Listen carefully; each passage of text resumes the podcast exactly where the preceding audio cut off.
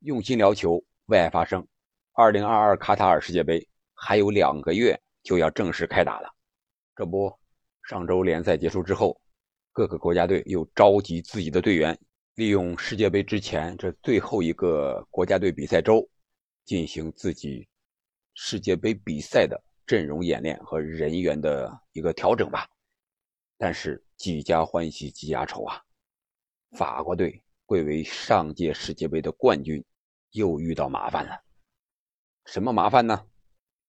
法国队首先是上届世界杯的冠军，有一个魔咒，就是下一届小组赛出不了线。这个是二零零二年的时候法国队自己创造的。他是九八年世界杯的冠军，结果零二年小组赛被淘汰。然后二十年之后，二零一八年他获得冠军，二零二二年到底会有怎样的表现呢？相信法国队心里也正在担心着呢。但是怕什么来什么，你看前段时间博格巴爆料了，说是是吧，和姆巴佩乱七八糟这些关系。然后今天凌晨呢又爆料了一个，其实这也不算什么大新闻和新新闻了，早就今年三月份的时候。就因为肖像权的问题，姆巴佩和法国国家队就有点闹得不愉快。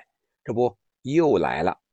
本期节目我们就这个话题聊一聊姆巴佩的问题。这里是喜马拉雅出品的《憨憨聊球》，我是憨憨。在之前呀，姆巴佩和哈兰德被称为继梅罗之后的足坛又一对双子星。但是从今年夏天吧，姆巴佩没有去皇马。而是高薪留在了大巴黎，这之间这个过程呀，搞的是让人家很腻歪。这一下把姆巴佩的名声就弄得非常不好。现在姆巴佩有人都给起名叫“姆巴不配”，给哈兰德呢，人家那边挺好，叫“哈兰有德”。那姆巴不配，该不该向哈兰有德学学这个处事这个情商问题呢？我觉得还真应该学一学。我觉得情商对于一个人发展是非常非常重要的，而球商呢，是情商在球场上一个外在的表现。可以不夸张的说，你有什么样的情商，可能在球场上你就会表现出什么样的球商，或者说是什么样的踢球习惯。姆巴佩现在来看，他确实踢球有点毒了。我们看现在他在法甲的数据。梅西给他助攻了五个，内马尔给他助攻了三个，而回过头来呢，作为前场 M M N 组合的三叉戟，姆巴佩没有给梅西助攻过，也没有给内马尔助攻过，这个就不好说了，对吧？就像几个朋友天天关系非常好，天天在一块吃饭，但是你不能总让一个人掏钱吧？你每次都去蹭吃蹭喝。无论去了多少次，朋友们怎么暗示，你都无动于衷，就坐在那儿，和大老爷一样，吃的是不亦乐乎，就是不提钱的事儿。一到付钱的时候，你就走了。你这时间长了，你想想，这你还能有朋友吗？球场上踢球也一样。你看上一场巴黎一比零战胜里昂这场比赛，那就是梅内之间互动非常多呀。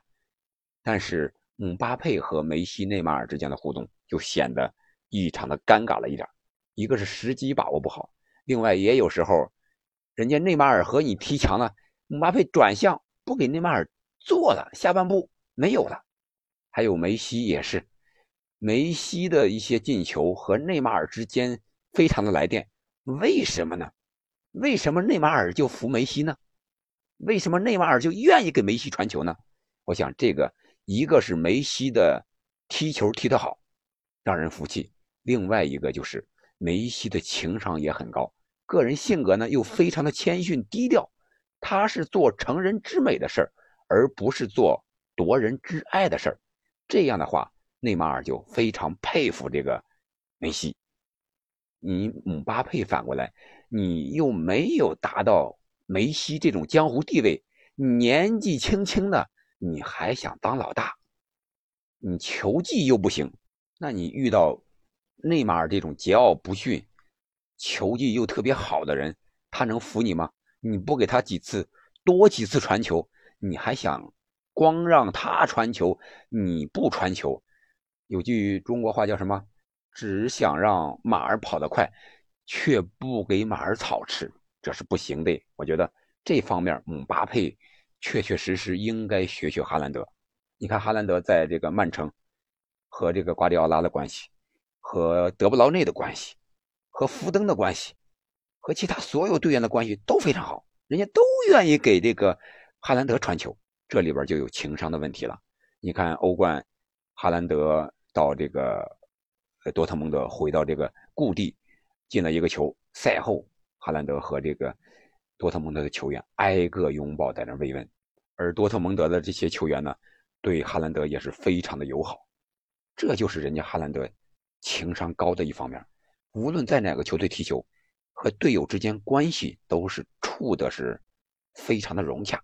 而且在球场上，哈兰德有时候也不是光顾着刷个人的数据，他有时候。自己能射门的单刀球也传给队友，在多特蒙德有很多次呀。而姆巴佩呢，显得确实有点毒了，有点着急了。说到这儿，还得看看法甲啊，这个 M M N 三个人的一些数据。你比如说这个，呃，进球，内马尔现在是八个，是排在第一位的，而姆巴佩呢是七个。梅西是四个啊，我说的是法甲啊，不是说巴黎圣日耳曼加上欧冠的，没有欧冠的啊。助攻数呢，梅西、内马尔都是七个，而姆巴佩是零。另外越位次数，姆巴佩是排在所有法甲球员第一的，是九次，说明他心态确实有点急了，太想进球了，反而有点欲速则不达的感觉。还有一些数据，你看这个关键传球，内马尔是二十五次。梅西呢是二十四次，姆巴佩相对来说要少了，排名榜上前几名都没有他。而在射门数和射正数上呢，姆巴佩是三十六脚射门数，射正是十九次；梅西呢是三十九脚射门，射正是二十二次；内马尔是二十一次射门，射正数是十一次。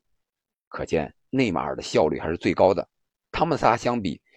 姆巴佩确实在进球效率上还是低了一点而且姆巴佩，我们看他踢球，他几乎最喜欢活动射门的一个区域就是禁区的内部，还是这个他进攻的所谓的左侧禁区的内部，用右脚兜射球门，要么远角低平球，要么打这个高空球，要么是打近角什么之类的，反正这个区域是他非常喜欢的。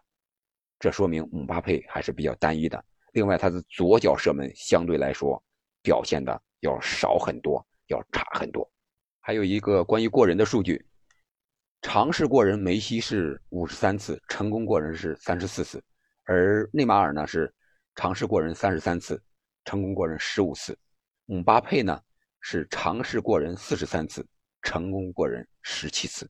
这里边他的效率还是最低的。说白了，和梅内相比，姆巴佩确实在个人技术上还有很大的提升的空间。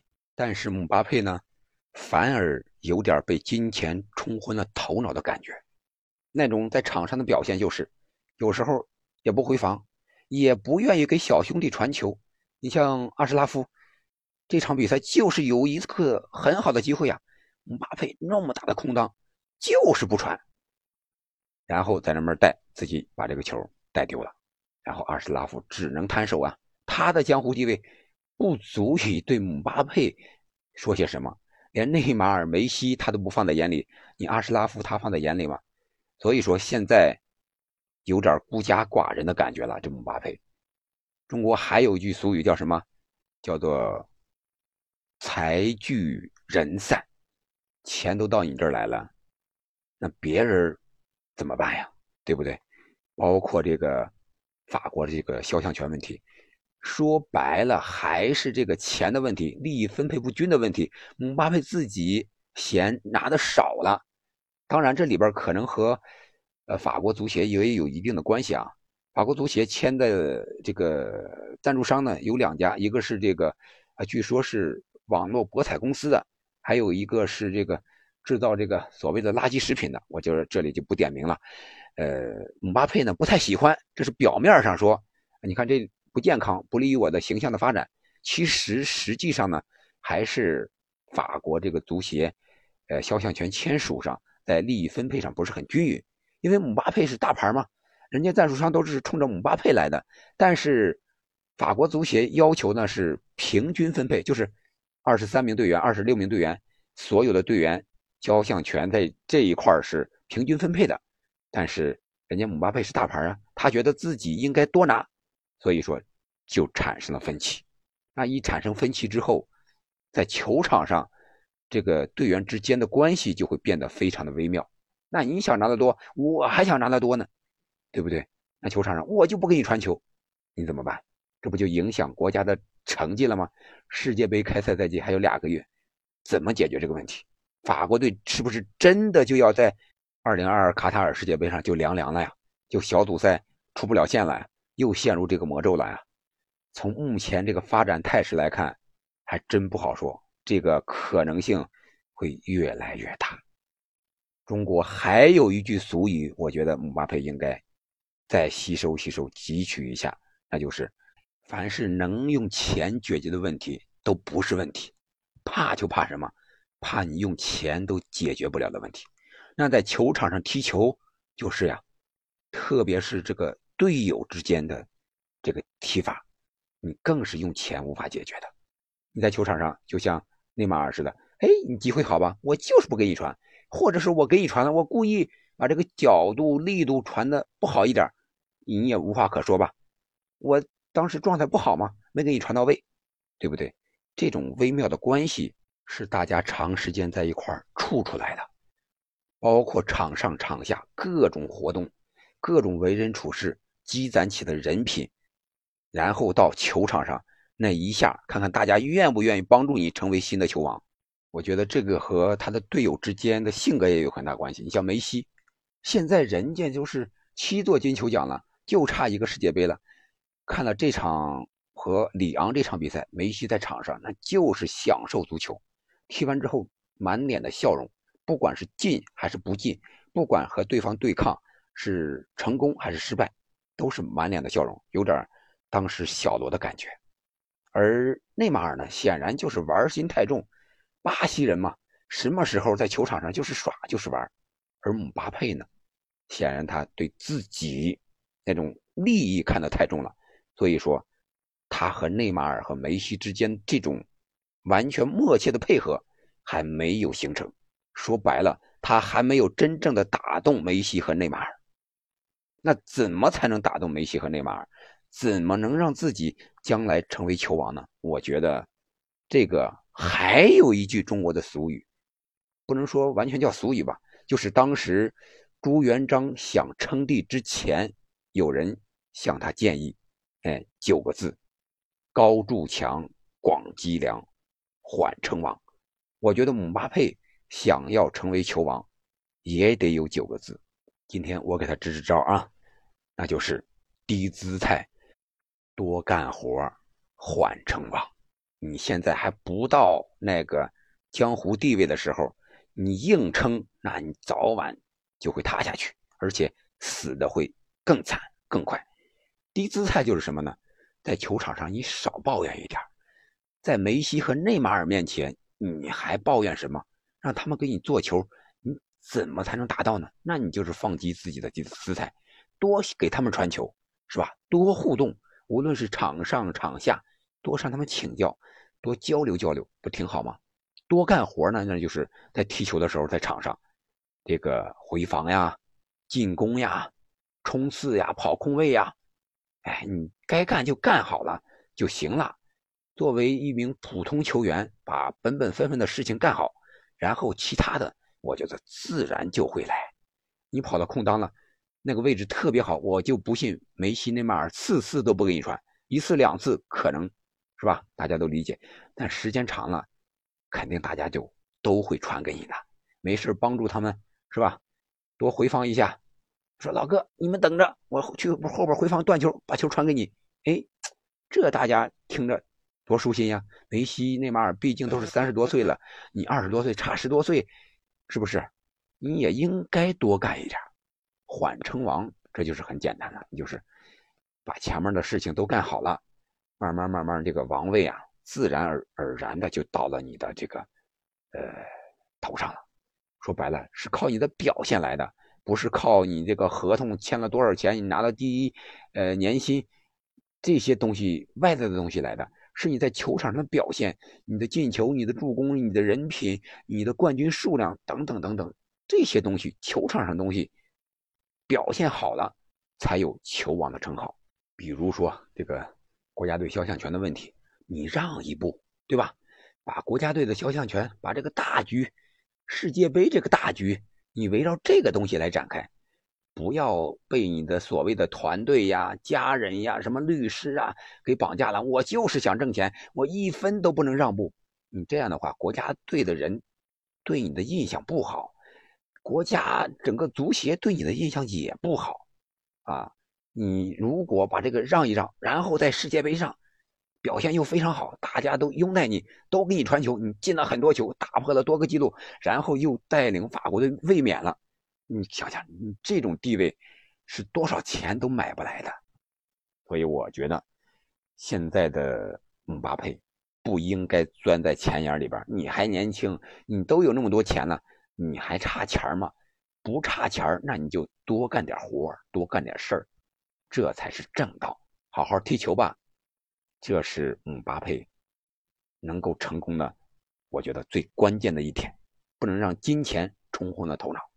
好了，关于姆巴佩和法国队肖像权，乃至他和梅西、内马尔配合的问题，我们就聊到这儿。你对姆巴佩发展的上限有什么样的期待呢？你觉得他和哈兰德之间谁会走得更远、更高一点的？欢迎在评论区留言，我们。下期再见。